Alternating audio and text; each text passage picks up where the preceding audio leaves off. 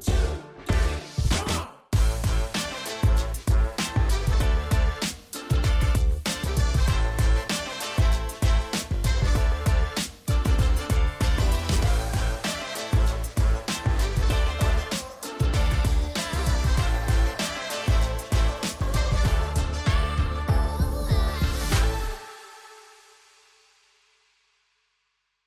Bienvenue à tous dans ce nouveau podcast, inspiré d'une histoire de courage et de détermination. Je m'appelle Tofik Aïteboussouf. Je suis ravi de vous accueillir dans ce podcast spécial sur la sarcoïdose et surtout la force intérieure. La sarcoïdose, c'est quoi? Une maladie peu connue, mais elle a changé ma vie malgré les défis qu'elle présente. J'ai choisi de rester mentalement fort et de faire face aux épreuves avec détermination. Cela fait maintenant presque deux ans que j'ai reçu le diagnostic de la sarcoïdose chronique. C'est une maladie qui provoque des inflammations dans divers organes dans mon corps. Au début, j'étais terrifié.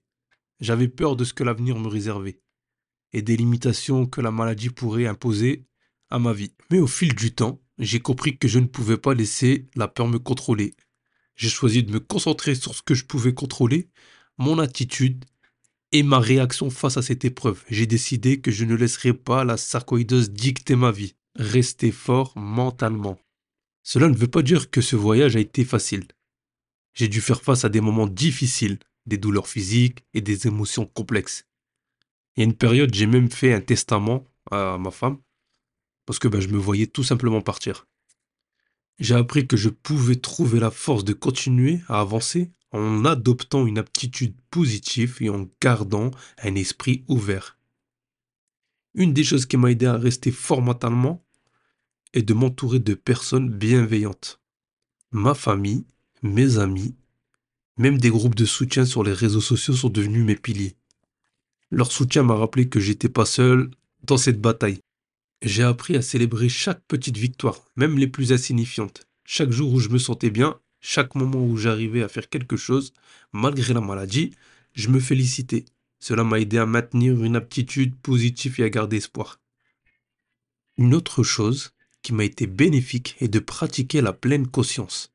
Prendre le temps de me connecter avec le moment présent, de respirer profondément et de lâcher prise sur les soucis futurs, cela m'a apporté un soulagement incroyable. La méditation est un outil précieux.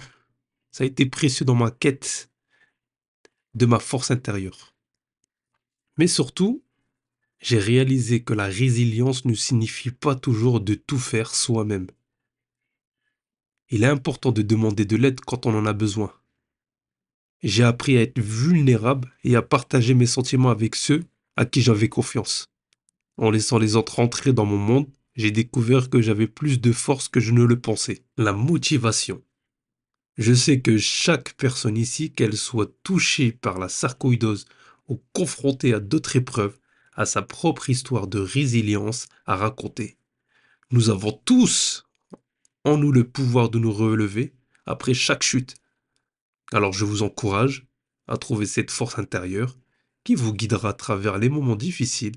Entourez-vous de soutien célébrez vos victoires, pratiquez la pleine conscience et n'ayez pas peur surtout de demander de l'aide. Ensemble, nous pouvons affronter les épreuves de la vie avec courage et détermination. Détermination.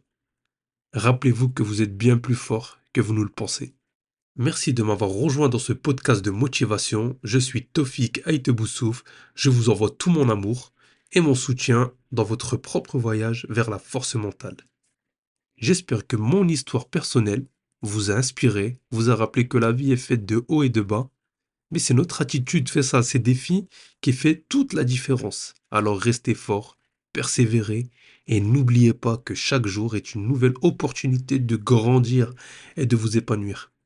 Je vous dis à bientôt dans le prochain épisode nous continuerons à explorer les clés de la motivation et de la résilience. D'ici là, prenez soin de vous et n'oubliez jamais que vous avez le pouvoir de créer votre propre bonheur.